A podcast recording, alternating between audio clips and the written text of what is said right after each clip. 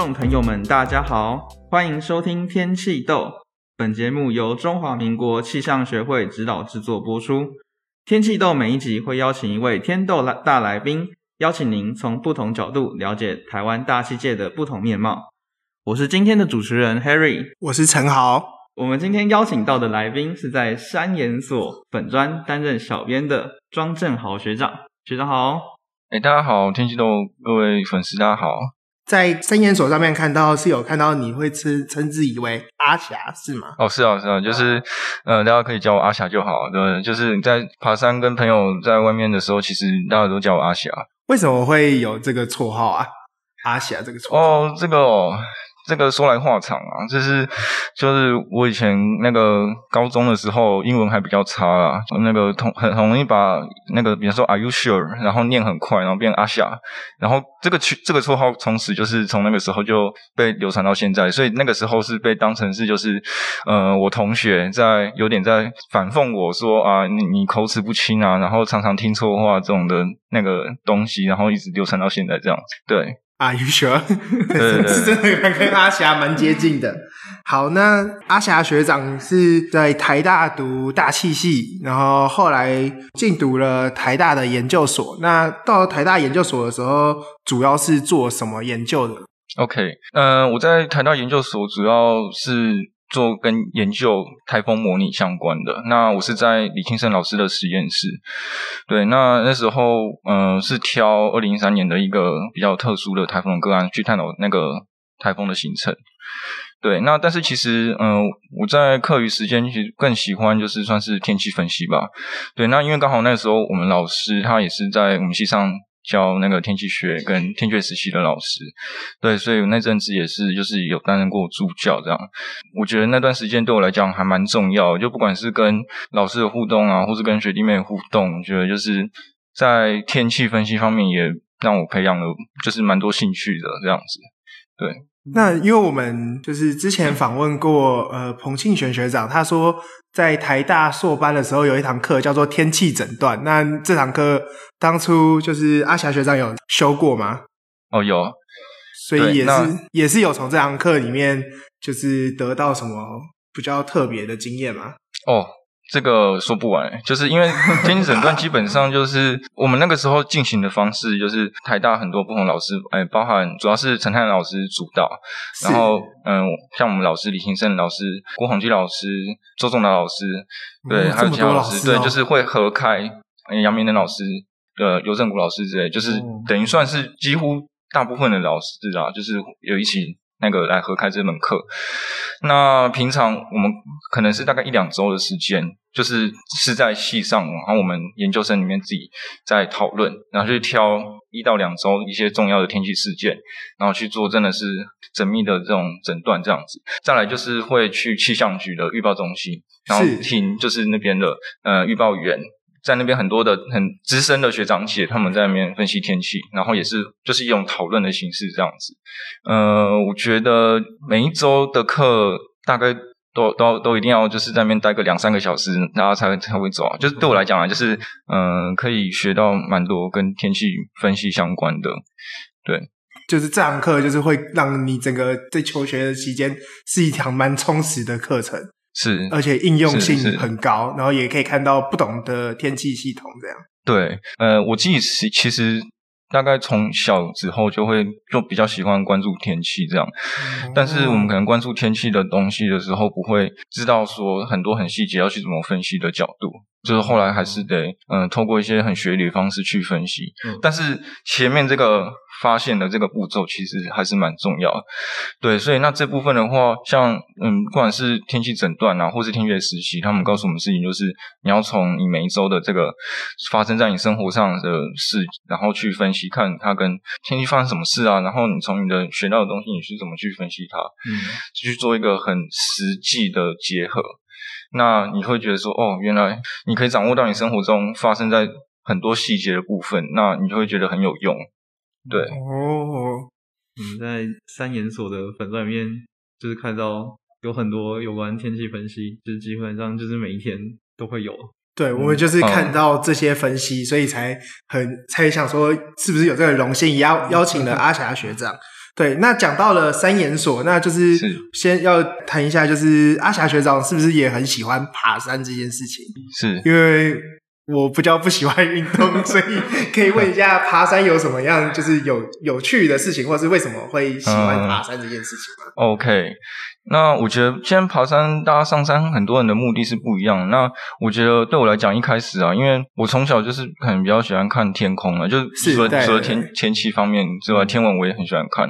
哦，就像嗯，我高中、大学社团其实我在天文社。对。哦，那我一开始上山的时候，其实是主要是上山看星星的，拍星星啊，就是主要是去合欢山。哦。对，就那个时候还蛮热血的。有时候因为还没有车，就是可能都还会还要搭客运，然后比方说从客运上。上山，对对对对，然后搭好几个小时的车，然后有时候可能还还错过那个班次，然后等好很久这样，然后可能还要上下都是大包小包的，对。对，因为我们可能还要扛一些仪器，可能一个人都扛个二三十公斤这样子，哇塞，对，然后就是特别到那个合欢山那边去观测这样，因为合欢山基本上算是大家都知道是。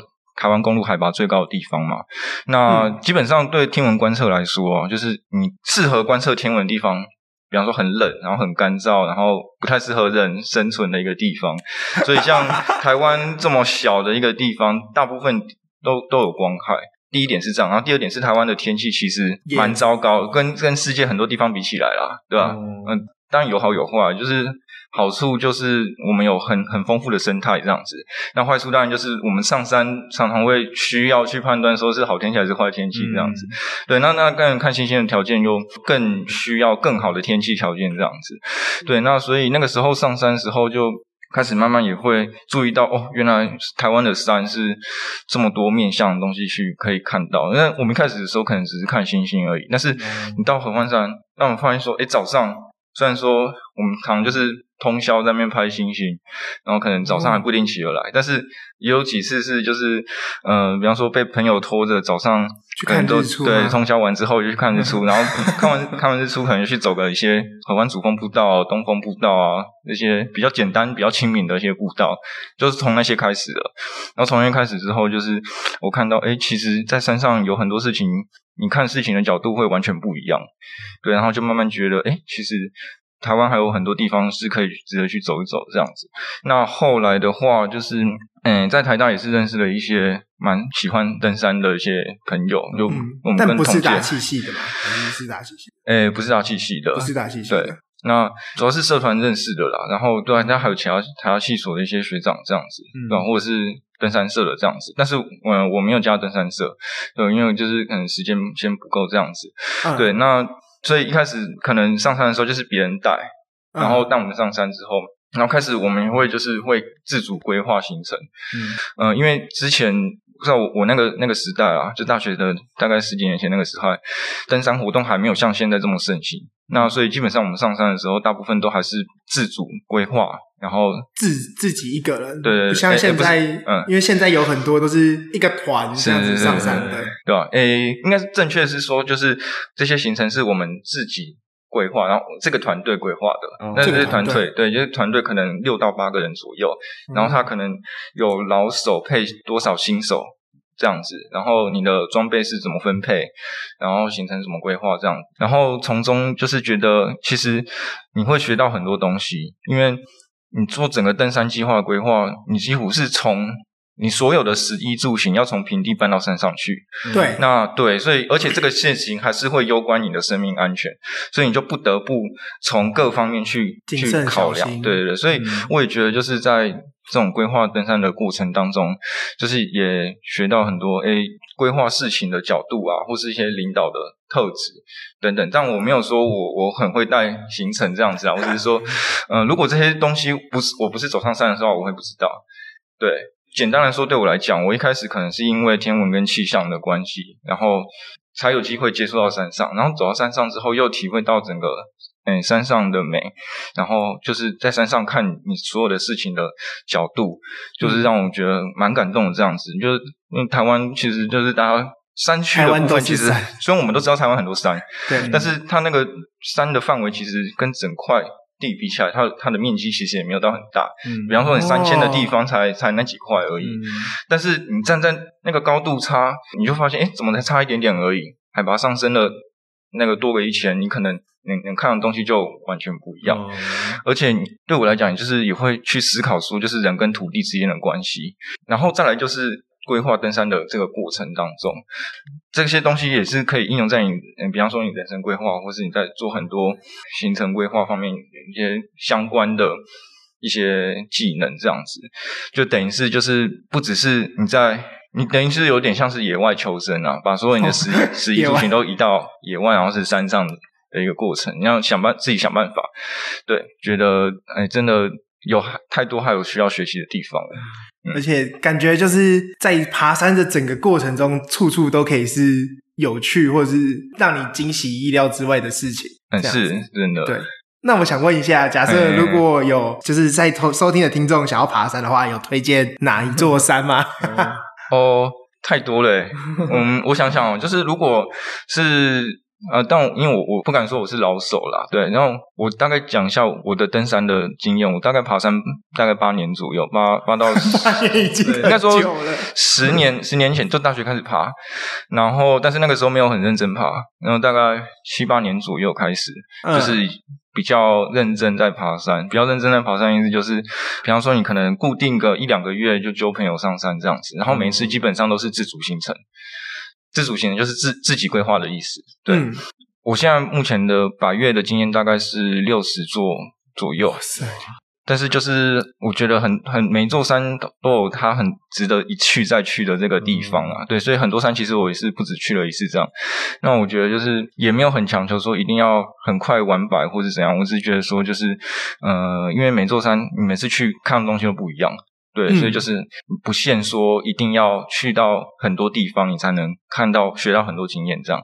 那对于一般就是想上山的人来讲的话，其实就是台湾的山真的还蛮多可以选择。那它是有分等级的啦，就是对大部分的百越来说，其实嗯，第一个跟平地的山。或是比较中低海拔的山比较不一样的地方，就是你需要气压的这个适应嘛。嗯、然后再来就是，其实气候上来讲，山上气候跟平地真的是差蛮多的。对，也不只是偏冷，偏冷是就是所有都是已经这样。对，嗯、然后而且是山上的天气的变化，其实常常跟平地是有差别的。哦，对，那对这部分都是需要去去注意的。然后还有第三个就是，其实每一条路线它的特性。还有它的难度其实都差蛮多了。那像我刚刚说，就一开始我也是从合欢山先开始，嗯，对，所以如果是想针对百岳的部分的话，那可以就是很很推荐，就是去合欢山啊，从合欢山开始这样。那当然，现在合欢山非常的热门，就是 基本上假日或者是连假都是对，一定都是大塞车。那尤其是一些热门时段，比方说，呃。玉山杜鹃开的时候啊，然后或下雪的时候，那个对，对那个时候一定就是人超多。对，我们目前录影的这个时间，这段时间应该就是很有机会吧？哦，如果是最近的话，对啊，这是另外一个问题啊。最近的话，这波刚好在高山上冷空气的表现没有那么强，对所以比较尴尬一点。哦如果就合欢山来讲的话，应该是那个二月二十一号那一天会比较有机会，但是那天的话还是得赌看看。如果有兴趣了解更多的话，可以就是看我这几天在上面，在我们粉站上面的的分析文这样子。嗯、对，因为这个是需要去看到很细部的资料的时候才有办法看得出来的。那就刚刚讲到了，就是除了学长喜欢爬山这件事情，也提到了山区的天气是非常多变化的。那所以也是因为这样的原因，学长才成立了三研所这个粉专吗？哦，这个其实只是我们一部分这样子。那三研所的部分，从我朋友那边讲起这样子，因为我朋友就是三研所其他成员。那是一开始上山的时候，他们可能不是大气背景的，所以他们可能就是对天气方面也不是很了解。但是我跟我朋友同样都是对山真有一种感动存在。所以我觉得就是，就像我们最主要的理念就是。山带给我们的学习，我们需要就是用一颗很好奇的心，然后对所有事情也保持谦虚，然后学习的态度。这样最重要的一个点应该是说，我们觉得山上就是任何事物，你都是可以停下脚步，慢慢去欣赏，然后去深入去了解了这件事情。这个这样子的想法，在我们去山上去爬过一轮。看了很多东西之后，觉得其实我们在生活中应该也是要用这样的态度去面对我们每一天的日子，这样子。对，那所以气象的部分的话，就只是其中一部分的。那因为对我来讲啊，就是我从小思维常常就会跟天文跟气象连接在一起。那在山上的时候，就是时时刻刻都在跟天气在做连接。嗯嗯，对，所以就变成是说，呃，这这件事情呢，其实也是你上山可以学到很多，而且是你会完全是跟你的行程，还有你在山上所有的生活去连接在一起的事。所以呢，这部分的话，算是我们一开始。成立山研所的时候，一个重要的目标就是我们希望可以把气象还有台湾的登山教育，嗯，或者是一些登山知识上面去做更完整的结合。嗯、那好奇问一下，在看到三元山三元所这个粉专之前，就有认识一些在爬山的朋友，但也没有听到他们提到太多天气相关的，所以这也算是你们想要推广这件事情的原因嘛？是。去登山的人其实一定都很关心天气，只能这样想。哦，只是没有只是对对一般大众来说，可能天气资讯就是随随时看手机的 Google Google 天气，对，然后或是气象局的登山预报，哦，或是 Windy，现在很多人在用的 Windy 上面的那个单点预报，然后看看就就这样子。嗯，但是呢，其实很多人也会。会有一种心得啦，就是说，好像每次上山都是有点提心吊胆在上山这样。那当然，这个部分就是我们希望我们可以去推广征信的部分。对，因为不管是哪一方的预报，其实在我从有登山自主经验以来，就是每一次行程，我们都一定会要用自己的判断去分析那个山上的天气嘛。对，所以这一路走来，其实我觉得每一种的天气预报方式，除非是大好。或是大坏状况，不然其实中间有很多太多灰色地带，你没有办法就是很简单用那些 app 啊，或是网页上的那个来判断的出来。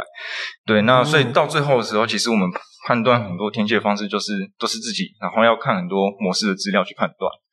对，那这部分的话就有太多太多值得去讨论的部分。对。然后也是我们目前来讲首要一个目标吧，对，就是刚刚提到的，把登山天气还有登山教育去做结合。嗯，就有点像，有点像是可能。我们平常出去不能只了解说哦，今天会下雨或是不下雨，我们想要知道是更细节的是，哎，到底这个雨会不会让我全身湿的很、嗯、很透，还是这样子？就是想把这个灰色地带把它做的更就是精确准确，这样让好让这些登山的朋友们在山上的时候可以更清楚理解现在的天气状况。这样哦，是是是，这非常正确的一个。一个说法，因为应该是说哈，就是在平地哈，我们可能有时候也会遇到天气预报不准的时候嘛。对啊，对啊，对啊。对啊，那可能就看看啊，就稍微抱怨一下，说哦，又又不准了，然后然后稍微淋湿了，就换个衣服这样就好了嘛，对不对？对啊。但是你在山上不一样诶，你在山上，你能想象就是你在一个山的棱线上，然后上面可能非常的冷，然后风很大，然后你可能背了二三十公斤的东西。如果现在是好天气，太阳一直照。那基本上你会觉得哦，很漂亮，台湾真棒，然后对，就是就是觉得哦，我我登顶了，好成就感很高这样。但是下一秒如果全部突然风云变色，你是完全不一样的感受，嗯、你会完全有点掉入地狱的感觉。我只能这样讲，去过山上的人才有这样的体会。所以说，就是如果在山上遇到这种状况的时候，其实它是会直接威胁到你的生命安全。对，所以它跟平地来讲的话，你会希望你可以再掌握更多这些资讯。这样，那当然就是除了刚刚说那个不确定性的部分嘛，对不对？然后还有就是，我我也希望就是呃跟大家讲一件事情，就是这个不确定性应该是可以用在那个所谓的风险评估管理上面。哦，了解。嗯，我们在那个三研所的粉砖啊，就我们看文章都是把我们的那个天气分析都是一层一层的高度，是不是？那是因为台湾虽然小，但是南北的纬度也是有差。那但是如果要分析纬度，然后还有高度，这样会不会增加那个我们就你们在写文章的时候的困难呢？哦，真的就是。气象资料，因为都是它它是三维的状况，但是我每次写文章的时候，只能讲很粗略、很大略的部分。通常就是一一篇文章，其实你们看到，我可能已经花了好几个小时。我一篇就好几个小时，像这样子，FB 粉砖这样一篇就好几个小时。哦，有时候对，甚至于更久。对，因为其实你要先从预报资料出来，对那个时刻。开始写，对，开始开始看，没有，还没有开始写哦，就是你要先分析，对，分析，然后你可能要看各方的资料，就比方说你还要看 EC 的，还有 GFS 啦，然后还有接下来细节啊，还有气象局的沃福的，就是区域模式比较高解析的区域模式，这些资料出来之后，你才有办法去做一个很中整的结果。然后中整完之后，你还要想办法就是做图文，所以图文的诶图啦，就是图说的部分。图说部分其实，嗯，你有想说就是要不要用气象图啊，或者是你要用简单的示意图啊，类似这样子的。那这部分的话，当然就是我我自己会可能会先想想，然后再交给那个三研所，嗯，就是其他我我朋友，包含一边，他们就是来、嗯、来做编修这个部分。那做完编修之后，再就是就开始写文章，然后写文章写完一一整篇的时候，然后才才有办法再。文字的一些修正啊，对，当然就是好的排版，因为我自己是一个比较希望可以把文章尽量写到比较完整一点，嗯、但是这部分有时候常常就是你写太完整，东西太杂。然后对一般来讲，其实你很难直接切入这样子，所以他们也会帮我就是在做这些这些编修这样。但是很多时候确实我们是没有那么多的足够的时间去可以做这些编修，所以可能我相信就是大部分的朋友在看我们文章的时候，还是会觉得有些真的是讲的太深入的东西。我只能说就是我们之后会在持续在朝这个方向在努力，就是可以再做得更科普，然后更精简一点这样子。对，就是希望不是大气系的朋友三友们看到这个文章就很浅显易懂的理解这文章想要提供的资讯，这样。但其实对我们大气系的人来讲，我们觉得写的是就是有有稍微有大气系背景的人看完之后，我们都觉得很厉害。然后其中我觉得那时候看到三研所的网站里面最酷的是一个，你还有在教大家如何使用 Windy。对不对？啊、那就是学长，你在做这些天气分析的时候，那你有就是有什么常用的这些登山相关的资讯吗？说就是在判断天气方面对对对对对对，因为刚好中央大学其实也是有天气学实习，嗯、那我们就是大三，那我们的 Harry 他现在就是大三，所以他现在也正准备要做天气学实习。哦，对，有什么推荐或想可以用的东西吗？我先从 Windy 讲起好，因为为什么会那个写 Win 特别介绍 Windy 这个东西啊？就我们没有接叶配啦，嗯、对吧、啊？就是 也欢迎也欢迎 Windy 来找我们跟三研所叶配、啊。当然当然当然，就是他们建这个平台真的是我觉得蛮好用的。但是对，就像之前在我们在文章里面提到，我觉得 Windy 这个东西应该是做给气象人用的。因为它实在是太多资讯是需要去解读的，嗯、那当然它也有一部分是直接把模式的资料做成未来逐日的这个预报嘛，嗯、或是可能足三小或者是足六小的这个预报。对啊，嗯、对，那这部分一般人是可以取用，没有错。那但是也是要看情况，因为你在山区的部分，就是你直接把模式的那个。因为它产出那个预报单的那个资料，基本上它是拿模式地面上的资料。嗯，但是你在山区的部分，各位应该可以想象，就是在 Windy 上面都是像是 EC 或是 GFS 它的全球模式资料，它在台湾的解析度是很差的。嗯，那你没有办法期待说它把台湾每一座高山都做出来，而且它做不出来的程度远比你想象中还要大。比方说在玉山那附近。它的海拔大概三千八、三千九，这很高。嗯、可是它的模式里面可能才两千到两千五左右。啊，或是可能两千五到三千左右，就是它是差别很大，它没有办法解析你的状况。嗯嗯，呃、对，跟可能有些听众不是大气系的讲一下，所谓的 EC 跟 GF 是所谓的全球模式，那、啊、它是跑所有整个地球的天气的现在的状况。呃，简单来讲就是现在整个地球的天气状况。如果你要跑得更细，那你相对来讲它的需要的技术，然后还有资源就要大，所以它的解析度就不大。那以台湾来讲，台湾就。你从世界地图来看，就是就是一点，诶，就这样小小的一点。可是我们没有那么多颗山，所以就变成我们这些山都没有办法在这些网格里面得到解析。啊，是，对啊，所以所以其实就是我想跟那个三界的朋友讲一下，就是，嗯、如果我们看就是很多气象的东西，如果你真的觉得太难，真的也不要觉得气馁，因为很多。气象界的人可能，我包括我自己在内，我自己都也都觉得很难了。而且有些东西其实我自己是讲的，就是可能我自己去理解到的东西。对，那我可能就是尽量去做一些合理的推断。那这部分的话呢，我是希望就是这样用讨论的这个形式来跟大家分享这件事情。我也没有说我讲的东西就一定百分之百正确，因为气象本来就是有很多科学议题去可以去探讨这样子。嗯，对。那像 Windy 上面，它现在放的这个 EC 跟 EastGFS，也就是欧洲跟美国出的这两大全球模式，嗯、为什么重要呢？因为它在目前所有各大预报机构里面，基本上你一定脱离不了这两个，因为 EC。它是就整体而言，你要做，比方说五天到十天左右的预报，乃至于更长期了，它的预报的这个校验的分数都是首屈一指的。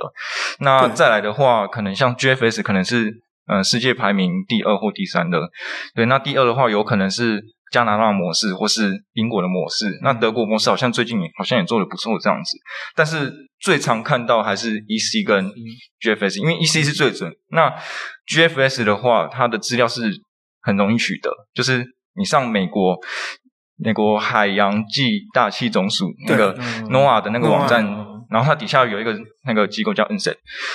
NCEP，那你上它的网站，基本上它资料都是可以免费 download 的，然后是很完整的资料的。嗯，对，所以变成说你去看这两方面的资料，预报作业来讲都是很重要的这样子。对，那只是我们就是要去了解说这些全球模式资料，或是不只是全球模式资料，它的限制在哪里？对，而不是说你先打开 Windy，然后随便点一个点，然后或者是你 Google 一个山，诶，不是 Google，就是它有搜搜寻功能嘛，你搜寻那个山头的功能。然后每一个山头，它基本上都会跳一个预报单出来，那是不是这样子呢？就是有很多需要可以讨论的地方，这样子。对，嗯，其实我我那时候就在想说，为什么台湾都没有人在做这一块，从从事这一块的这这一块的工作？因为其实台湾不是有很多国外的人士会来台湾爬山吗？嗯，是。对啊，但这一块如果其实是一个。如果讲难听一点，就是诶、欸，也不是讲难听，就是一个商机吧这一块。啊、但是就真的都没有觉得，诶、欸，奇怪，台湾怎么都没有在做。所以当初我看到就是学长你们经营这个粉专，我就觉得、啊、哇，怎么有人有就是已经在做这件事情了，然后就觉得哇，好厉害。对，哦，对，这个这个问题其实很深入哦，因为呃，如果真的要谈的话，就是要从最根本原因谈起来，就是为什么台湾的户外活动。落后人家国外那么多年，其实台湾的山山林资源是非常丰富的，嗯，但是就是因为过去我们都是在一个很闭锁的一个年代，就是其实很多你的山区对会像怎么样是闭锁？呃，就是很多山区其实是没有开放，而且哦，或者是说很多嗯，呃，不管是新闻媒体啊、社会舆论，其实你就是营造说啊上山然后很危险，嗯，呃，对，很危险，然后很危险的话，政府做一定是通常都是封山，就是禁止人家入山。呃，不止山而已哦，还有包括河流哦，河流是那个也是瀑布嘛，瀑布很多啊，或是一些泛舟那些东西。哦、然后还有就是，可能新闻媒体营造出来，就山上可能常常出事啊，然后就一些灵异事件啊什么的，大家不敢上山、啊。红衣小女孩，对啊对啊，所以导致我觉得过去几年哦，可能可能最近十年才比较好一点哦。你在以前，包括二零一零年以前，大部分的人对台湾的山是非常陌生的，就是我们我们明明就是一个海岛国家，就是我们有很很广阔的海洋。对，然后我们有很高的山，但是我们却就是对山跟海完全都不了解。嗯，那气象这块当然也是一部分。那呃，在国外像是 Windy 这个东西啊，对，我刚刚也要稍微稍微补充一下，就是 Windy 这个事情，他们在那个团队的建立的时候，基本上也是提供给户外活动的使用者。嗯，对，那像是国外，他们很多人在玩一些什么。天空的那个活动啊，对，滑翔翼啊，什么风帆啊，都很敢尝试。然后当然还有水上活动啊，是就是冲浪那些，然后还有包含登山也是一部分这样。所以他们其实一开始开发 Windy 这个产品的团队是想要把气象资料也是用在户外活动上面这样子。对，那我就觉得说，其实的确像 Windy 这个东西，它把它用在登山上面也是，呃，很多人可以去想象的这样子。啊，因为毕竟它是每座山或者每个点，你都可以查到那个资讯。嗯。那问题就是，我们要怎么把那些模式的资料去做合理的判断、分析出来，然后才能得到一个比较合理的结果。嗯，对。也回过来问，那像这样子，队长会推荐一下，像就是 Harry 还在做天气学实习的时候，嗯，要怎么样去分层去看吗？像是可能会看什么五百百帕，还是看什么八百五、七百之类的？对，七百五的，或者看什么？八百五的湿度场之类的。OK，那其实还是要针对说你现在是想要分析哪边的天气为主啊？就比方说，如果你现在是平地的话，那基本上你是从平地的地面场，然后你可能往上看，嗯、呃，就是你刚刚说那几个八百五、七百或五百这几个算是那个叫我们叫什么特征层，嗯、这些资料要要稍微看一下这样子。那但是其实，在上层的资料，它可能只是一个辅助而已。因为辅助应该说，你可以分析说现在有什么高层的天气系统过来，所以地面可能会有一些相对应的现象跑出来。那就比方说，以现在现在是嗯寒，今天晚上寒流南下嘛，对不对？嗯。那在我们以前就是模式在。掌握地面的温度还没有到非常明确的时候，嗯，其实我们是大部分是用八五零的温度去推地面的温度，嗯，因为模式在边界层里面掌握的能力真的很差，就它它有很多复杂的因素在里面，可能包含辐射，然后包含在边界层里面的混合作用等等之类，嗯，这个这个我是稍微提一下而已，所以变成说我们会用大气条件的，然后用八五零的温度去推地面的温度，嗯，回过头来就是说。嗯，你现在就说要用看分层的资料嘛，对不对？那这个分层的资料，我觉得以目前模式的表现来讲，在你如果你是看地面的话，可能不见得到那么重要。那但是如果你今天是到山区的话，嗯、那分层的资料就是一定要看，就不同高度上面不同压力面啊。对啊，那但我们讲压力面，可能各位嗯、呃、不是大机械的朋友会觉得有点听不懂，因为压力面就是有点比较抽象的名词。那其实一般我们气象在讲压力面的时候，都是在讲。高度，因为压力跟高度在同一个点上是一对一的函数，嗯、就是某一个压力面，它一定会对应到一个高度值。对，所以我们在讲某个压力面上面的资讯，实际上就是在说某个高度上面的资讯，只是这个高度它可能是在一个 range 范围之内。比方说，以台湾百月的高度来讲，它大概是在七百百帕到六百百帕之间。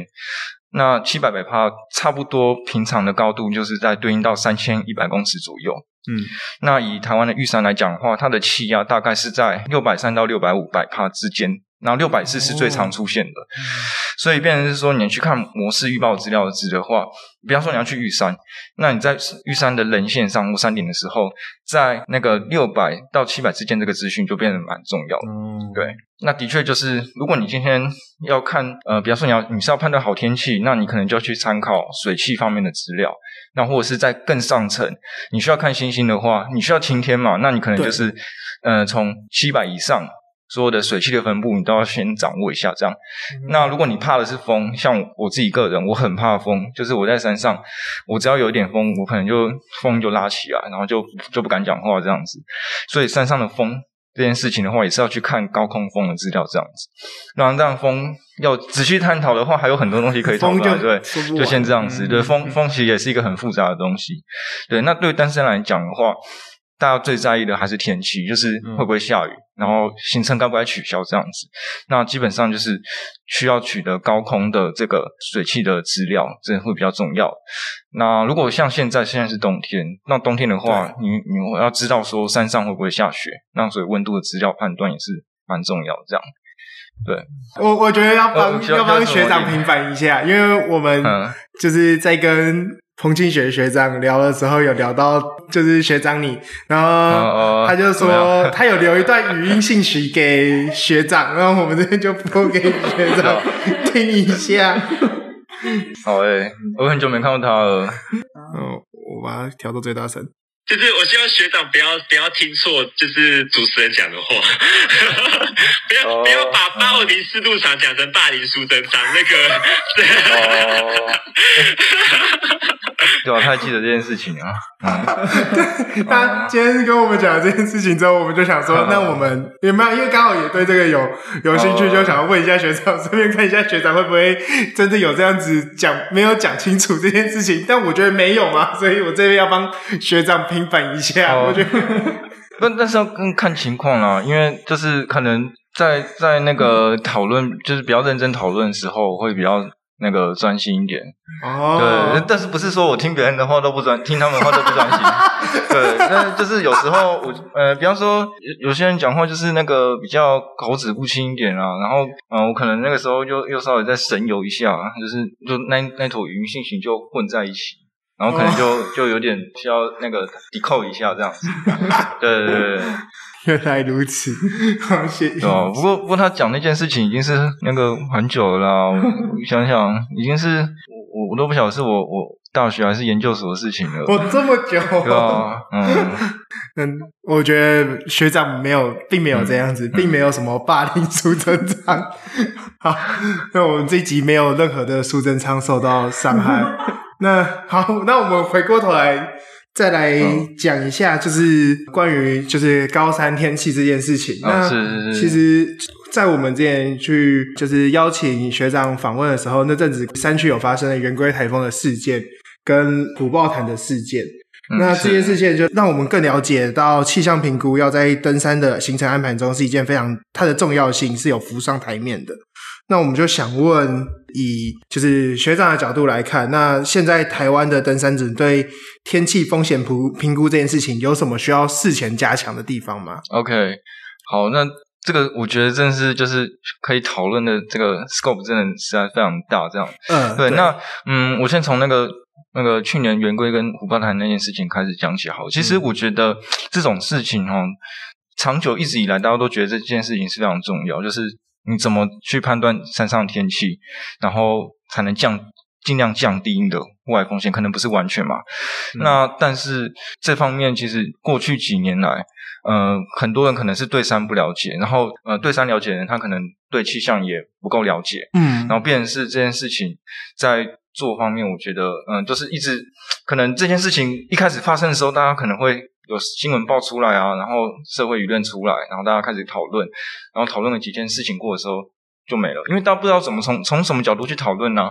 然后现在的资料，气象局虽然说已经开始提供登山预报这件东西了，嗯、但是这个东西其实撇除就是所谓那个预报它有它的极限，嗯、那这个攸关你的人命的生命安全这件事情要去做嗯评估，其实你要气象局在做这件事情的话，其实真的太那个为人所难了。那我们一直希望的就是说，其实你进入山林，其实做就是自己。好好的去做好功课，这样子。那这方面的话，就变成是说，你必须要去从根本去从了解气象资讯这个部分开始着手讲起，这样子。那发生这件事情的时候，其实我自己第一个想法就是，怎么出这么多事？就是因为像是去年圆规台风这件事情，还有对五八台的那件事情。在预报上来讲，其实是很好判断的。在那段期间，我自己讲讲白一点，我就觉得那些事情，如果真的有做足功课的话，都不会发生。发生对，那为什么会造成这样子呢？所以后来我就花了很长的一段时间，很超过一个月时间，就写了那一篇大概五万字左右的那个就是前后分析文，然后还把当时就是一些资料留下来，就是希望说，其实现在网络上。公开的资料很多，就不是只有 Windy 而已。那像气象局的模式，他自己呃也有 open 一些在网络上。那当然，现在资料是也是慢慢逐步在公开了。那未来几年，该资料也会越来越多。嗯，那当然还有一些国外的网站，就是刚刚像是提到 EC 欧洲的网站，或是 NCEP 美国网站，一些资料其实都是可以看到，可可以找得到。那问题就是说，这些资料都四散各方，其实你很难把它集结在一起。嗯，这是一点。然后再来就是，呃，大家对气象资料的认识，其实是还跟我们想象中的落差蛮大的一个状况，就不是只有气象界的人了。而是像是我们气象局里面可能自己用在山上的这个判断，它的我们的资讯取得资讯落差可能都还是蛮大的这样子，所以这部分的话就是很其实需要值得去讨论。所以就是那一篇文，就是从头到尾，第一个我觉得可以分两两个部分啊，就是第一个我是希望就是能够提高大家对气象资讯的认知，了解。对，然后在第二个部分就是。我们要如何去从那两次事件，哎，可能不止两次的，因为圆规台风是从南到北很多个地方都有。嗯，对，那就是那那两个呃例子里面，呃，我们怎么去掌握气象资讯给我们的不确定性的多少，然后。嗯、呃，因为不不确定性，它是可能从很多个地方会就是会会产生的，就不是只有我们说就是长天天数的预报，它有具有不确不确定性而已，或者是说模式它的掌握极限有能力会产生不确定性而已，因为它不确定性可能是存在在其他维度的空间。对对，就比方说。那个像刚刚黑羽刚刚讲的，台湾有南北之分嘛？那假设今天这个呃，它的一些灰色地带是处于在北部的话，那你在北部附近的那个地方，你可能你就要取的 range 要比较宽一点。嗯、那如果你在南部的话，可能就比较安全一点。我举个例子这样而已。对，那在时间上它也有不确定性啊，就是它可能比方说温度的降幅，它可能在一天之内，呃，从降幅五度之类，但是它可能会有量上的差别，或者是时间性时序的差别。对，那总之就是我们要怎么去把这个不确定性纳入考量。那如果这个不确定性它是小的情况下，那其实我们是可以很放心的，就是知道说啊，这次行程是放心上山，或者是就直接取消。嗯，家不会说哦上山啊，然后遇到遇到坏天气，然后又觉得很衰，然后下山，然后或者是说，嗯、呃，今天。嗯、原本看预报，诶下雨，然后怎么，然后就取消，然后就怎么看到朋友在上面 po IG po 的很开心之类的，就是然后就心里觉得很很很愤愤不平之类的，就是可以尽量减少这样的状况。那在像圆规台风跟花台那个事件里面，它在预报上造成山区恶劣天气的这个东西来讲，它的不确定性就是小的。那就是说，它是很容易会产生有那个极端的那种天气在山上，对，所以我才就是就是整理了非常的多资料，然后再提醒大家说，嗯，第一个当然就就刚刚说的，就是认识气象资讯，然后第二个就是它的不确定性，嗯，高低怎么去掌握这样，嗯，对。那讲到这个不确定性啊，就是在对于就是山友们爬山啊，天气的不确定性。如果有这个不确定性，山友会爬到一半就说啊，天气看起来不好，就就直接下山嘛？还是就硬、哦、还是硬是爬上去？你是说我的经验吗？还是大家的？或者是大家以大家的经验？因为我不确定以山友们是怎么样去思考这个不确定性的。OK，那如果是就以前的登山者来说，呃，以前的那个气象资讯跟现在比起来少非常多嘛，对不对？对对对对对。对，那所以对，嗯、呃，比方说比较。资深一辈的，呃，认识了一些登山的朋友，基本上他们是做足很完整的准备，比方说他们可能，呃，不管全程都穿雨鞋哦，爬山。举个例子啦，对，就是他们不确定哪天会下下雨嘛，所以，呃，就是比方说我上山的时候，可能常遇到很多，他行程三三天左右而已，但是他还是穿雨鞋。那当然有人是觉得雨鞋很很舒服，可以爬山。那当然有人是就是怕下雨这样。那对，我们聊过之后，其实大部分是怕下雨啊。那怕下雨的时候，其实因为我自己上山的时候，通常都是已经判断说至少有很不错的机会是好天气，我才会上山。所以我遇到他们的时候，可能想说，诶，其实最近的这个预报就是它算是比较好的一个状况，所以那个可以不用穿雨鞋爬山这样子。那当然，嗯，能不能穿雨鞋，就是也是另外一个。那个个人的选择这样啦，但是，嗯、呃，穿登山鞋一般来讲还是比较舒服嘛。那可穿雨鞋，可能你在过膝啊，或是在一些比较泥泞的地方比较方便，就这样。嗯。那但是对我来讲，就是可能呃，尽量因为上山的时候已经判断是掌握到比较好的天气的状况，嗯、所以像我有买雨鞋，但是我基本上是没有在，在穿，对，很少在穿穿到雨鞋爬山这样子。对，那就是因为事前的时候其实已经做过这样的判断，然后才才上山。哦、那对，那接下来就是说，如果遇到比方说山上天气转变，那到底该怎么去应应这件事情嘛？那其实有有一部分人会觉得说，哦，他已经到那个地方了，就算天气突然转坏，他可能还是想要登顶。就是才会不枉此行。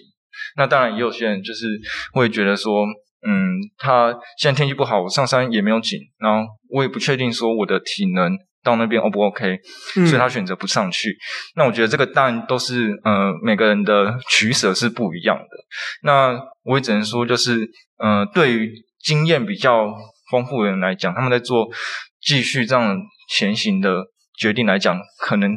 会是比较安全的，嗯，但是这个就是跟你怎么去评估你自己的那个可以怎么去应付这种状况的能力是有关系的。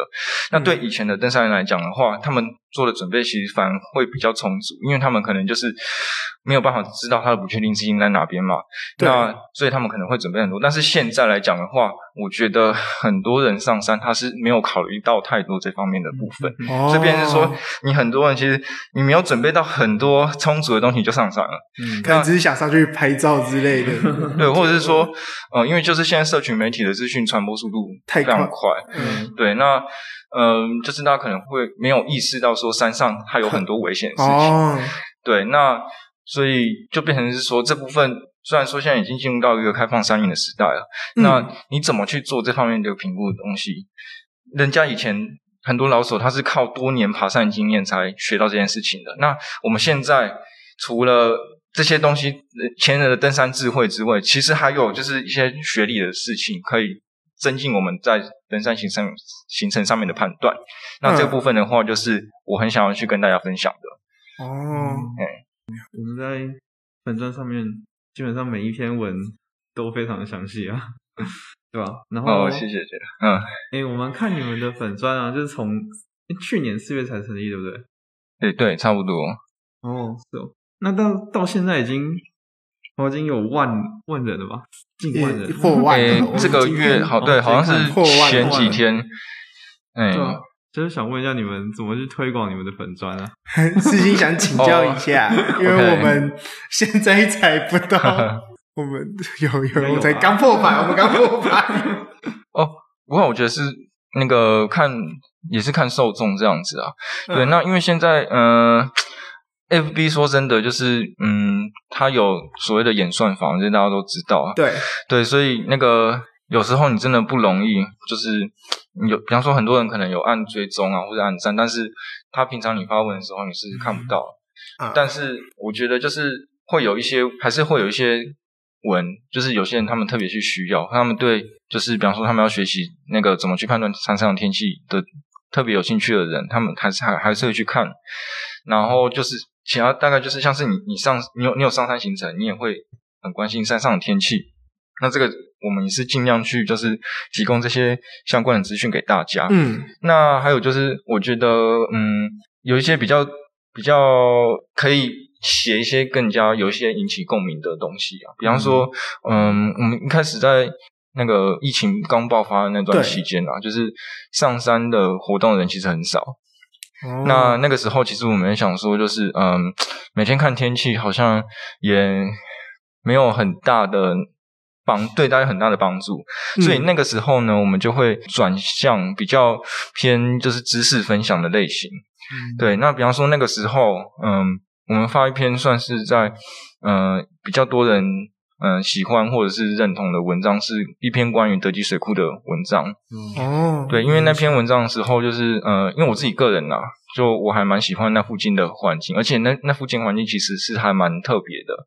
它就是周边非常多的百岳，包含雪山群峰好几座，嗯、然后旁边是南湖，南湖是那个中央山脉北段那个。最重要的山，南湖群峰，然后中央间，然后一直到合欢山，这一段全部都是那个德基水库的集水区。那如果你们有仔细去看台湾的其他各大水库的话，你会发现就是，诶，它只有德基水库是被百岳所包围的这样子。那、嗯、所以那个时候呢，我就特别跟大家分享或介绍这个东西，就介绍说，哦，我去登山登百越的时候看到这个德基水库的东西，然后也让我嗯、呃、个人反省，就是说。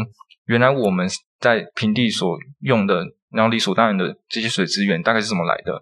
然后刚好去年那个时候也是因为有缺水的，对缺水的问题，对，所以就是呃，也让大家稍微去认识到说，哦，那个时候德基水库它确实因为就是那个前几年的关系，就是气候上面的跟那个比较低海拔的。水库有一些差别，所以那那几年那个跟气候值比起来，它的降水比较少的一个状况，这样子。嗯、对，然后在登山过程中也也让我们显示说，哦，原来这些水是这样子来的。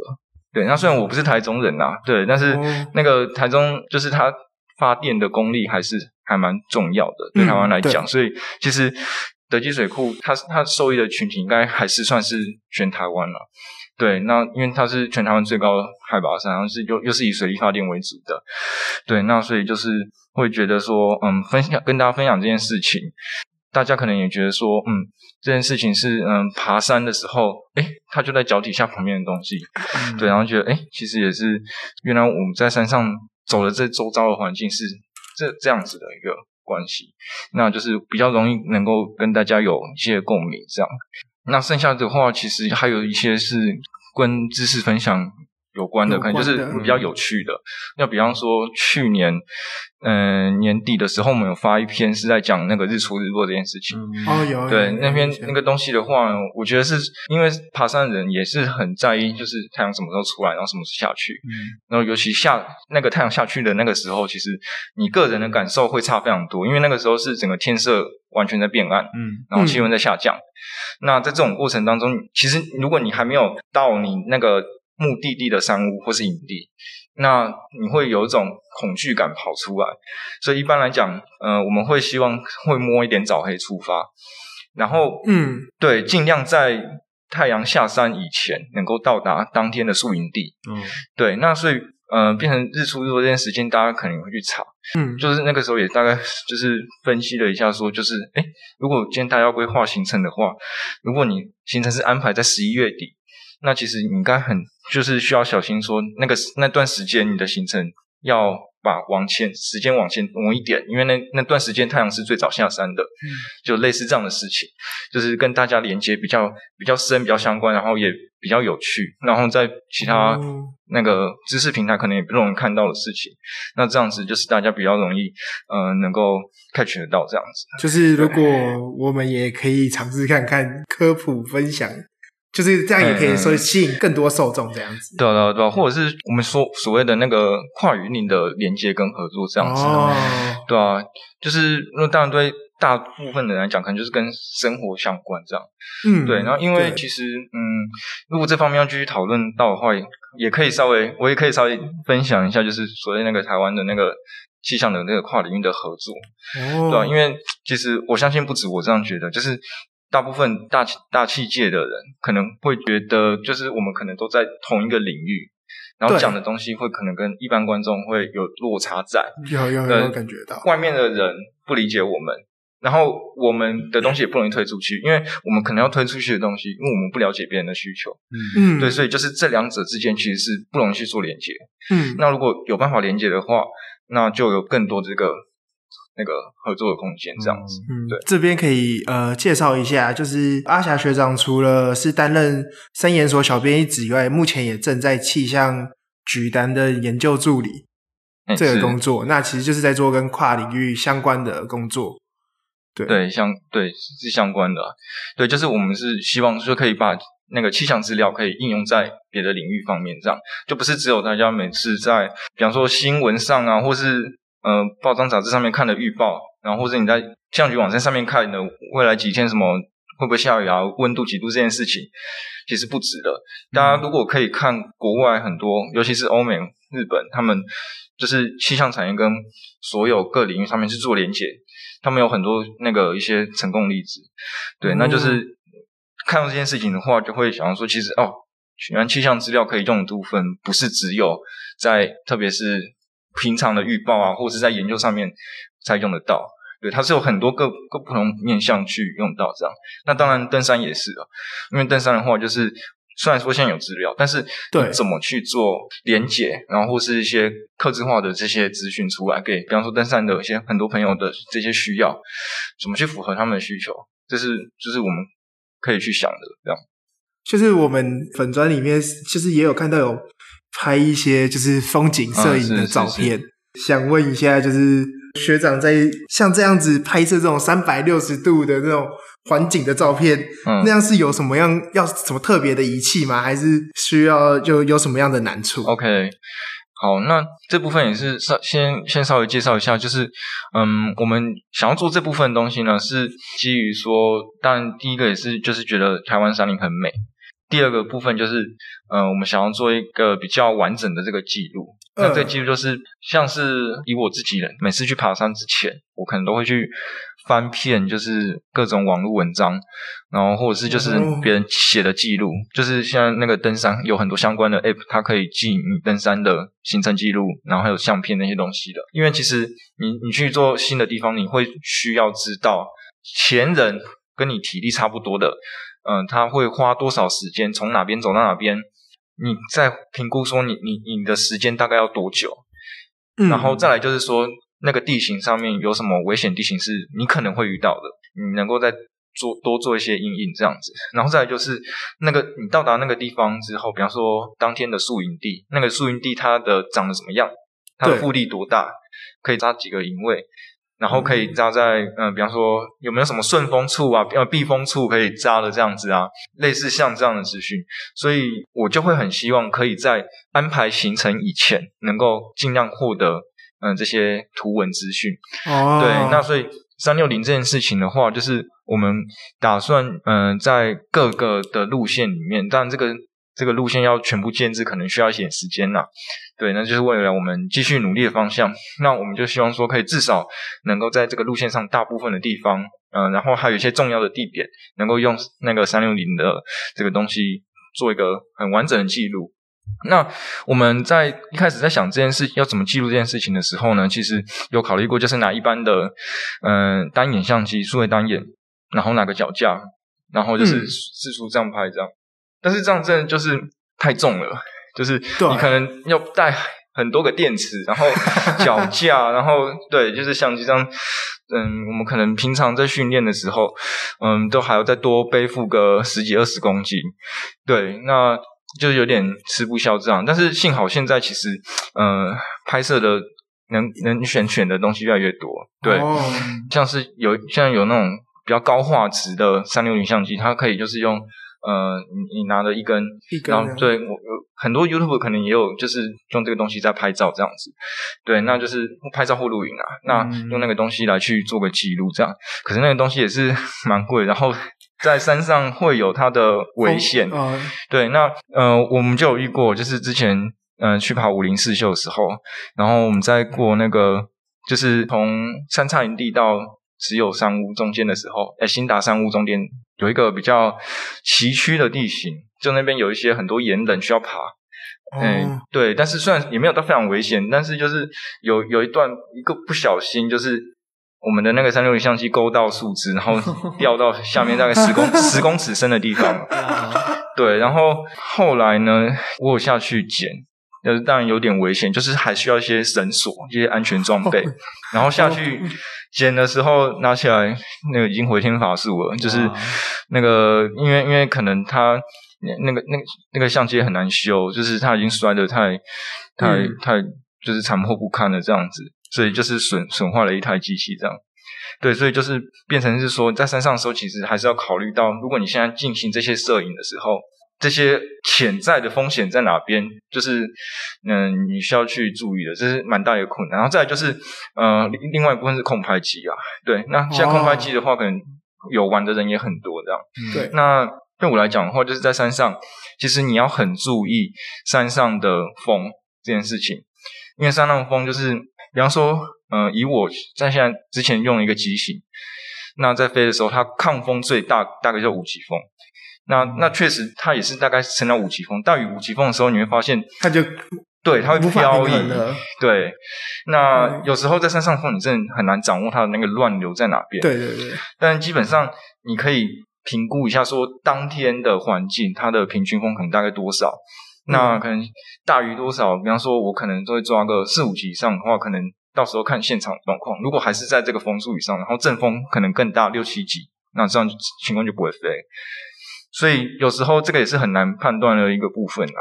有时候你到山上，哎，好天气，然后就有风太大不能飞，那你又会就是白跑一趟，对啊，白带白带它了。真的，的确是这样，就是还是有一些它的。困难在啊，最困难就还是也是在那个天气的判断部分啊，就刚刚讲风的部分嘛，嗯、然后还、就是、最后还是要回来看天气的部分。对啊，对啊，对啊，就是如果 天气不好，真的什么都不用拍，对吧、啊？是的。今天很高兴邀请到我们的阿霞学长，嗯，谢谢大家分析分享有关山区的天气分析方法，然后还有有关山的知识。我们今天的节目就到这边结束了。那很高兴可以邀请到庄正浩学长。如果你喜欢我们的节目，可以分享我们的频道，也可以到 IG 及 FB 搜寻天气豆，也可以去按三眼锁，对，也可以去按三眼锁，对对，就可以。欢迎欢迎大家，好。好，那我们下集天气豆再见，拜拜，拜拜，拜拜。